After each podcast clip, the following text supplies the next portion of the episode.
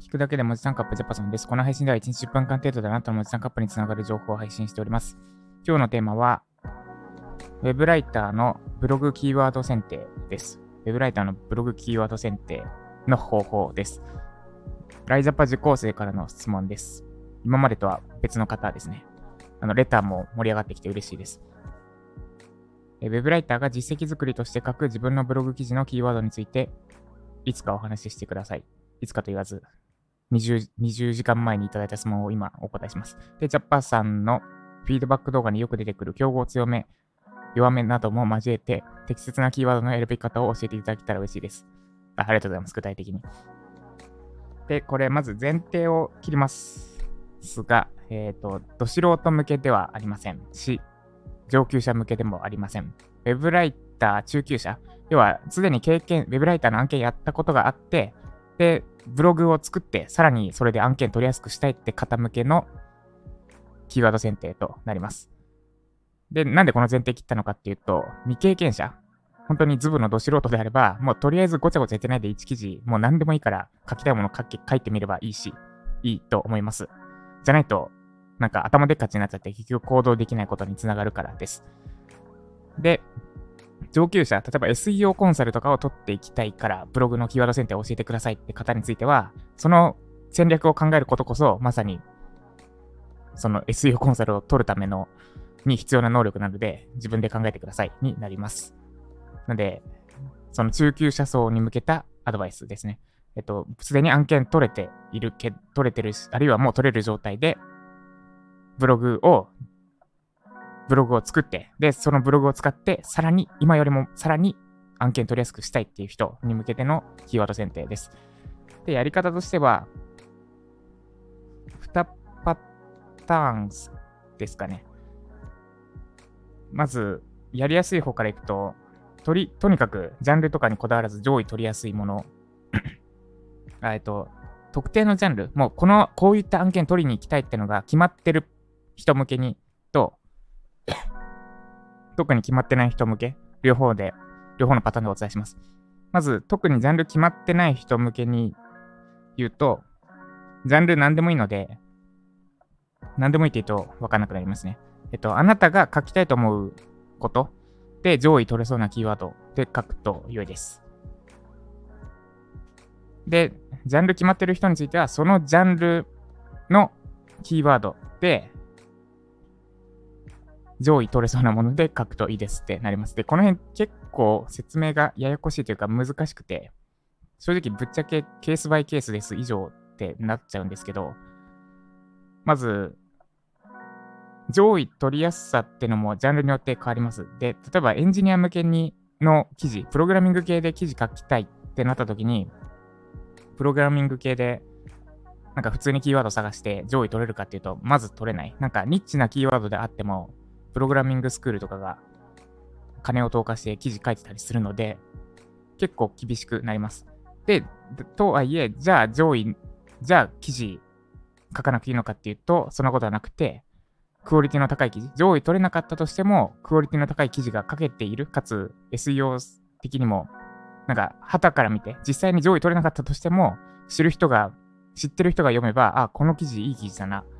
うちのメディアに載せれば、もっと上位取れそうだなっていうふうに思わせられれば、勝ちです。なので、特定のジャンル決まってるのであれば、なんか特に別に上位取りやすさとかあんまり気にしなくてよくて、えっ、と、クオリティ的には上位に勝てそう。上位取りやすいかどうかではなくて、多分ドメインパワーとかの問題で上位取れないだろうけれども、クオリティ的には上位取れそうってあなたが感じるようなキーワードで記事を書くことです。えっと、話に混ざりましたが、今のが特定のジャンル決まってるパターンですね。でもちろん実際に上位取れそうなのであれば、とと取れたんならバッチリなんだけど、多分人気のジャンルとかで行こうとすると上位はなかなか取れないから、そこで無理に上位取れそうなキーワードを狙うよりかは、上位が取れそうって思わせられるようなクオリティの記事で記事を書くです。で、ジャンル決まってない場合については、この場合は上上位取ることが重要になるかと思います。なぜならば、うちのメディアで書いてくれそうってイメージが湧きにくいからですね。で、実際になんか全然違うジャンル、うちのジャンルとは関係ないんだけれども、このキーワードで上位取れてるから、この人なんか書けそうだなって思わせたいですこ。こっちの場合、ジャンル決まってない場合は。で、ジャンル決まってるのであれば、特定のジャンルのクライアントから評価を得たいので、クオリティを重視。で、ジャンル決まってないのであれば、不特定のクライアントから評価される記事を書きたいので、えっ、と、実際の実績、中身っていうよりかは、中身見たところで、そのクライアントは、その、あなたの書いた記事に対して詳しくない可能性があるので、中身ではなくて実績重視です。まあ、結局中身を伴わなくて実績作れないんですけど、なんで、えっと、まとめると、ジャンル決まってるんであれば、本気で上位を取りに行く。実際に上位取れるかどうかに関係なく。で、ジャンル決まってないのであれば、本当に上位を取りに上位を取りに行くです。っていう感じになります。